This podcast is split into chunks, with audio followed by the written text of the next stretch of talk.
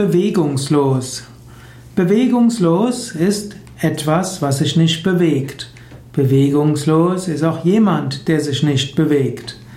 Bewegungslos ist natürlich nur scheinbar, denn alles in dieser Welt bewegt sich.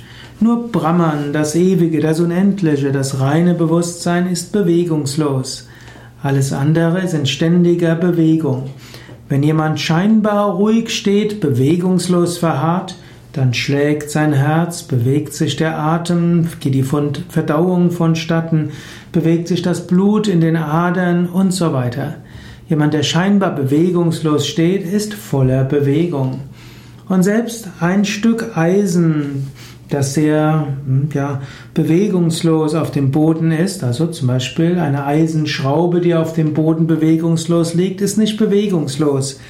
Atomen bewegen sich, die Moleküle bewegen sich ständig und andauernd. Und in den Atomen bewegen sich sehr schnell die, die, die Elektronen um den Atomkern herum.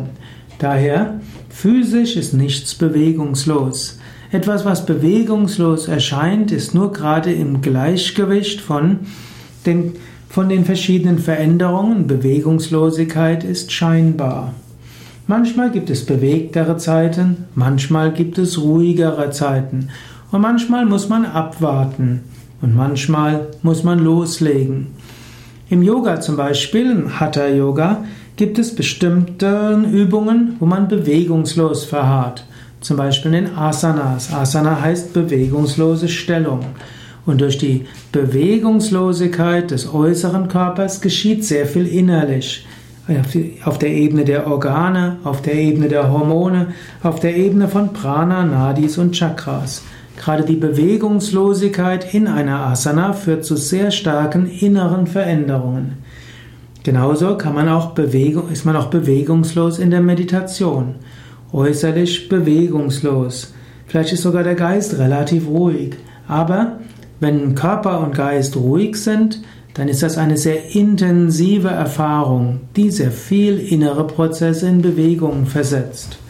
Wenn man Mantras singt, kann man Mantras bewegungslos singen, dann wird die Energie innerlich gehalten und steigt nach oben.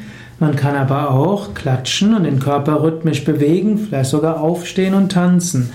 Auch das ist eine Form des Mantrasingens, eine Form des Bhakti.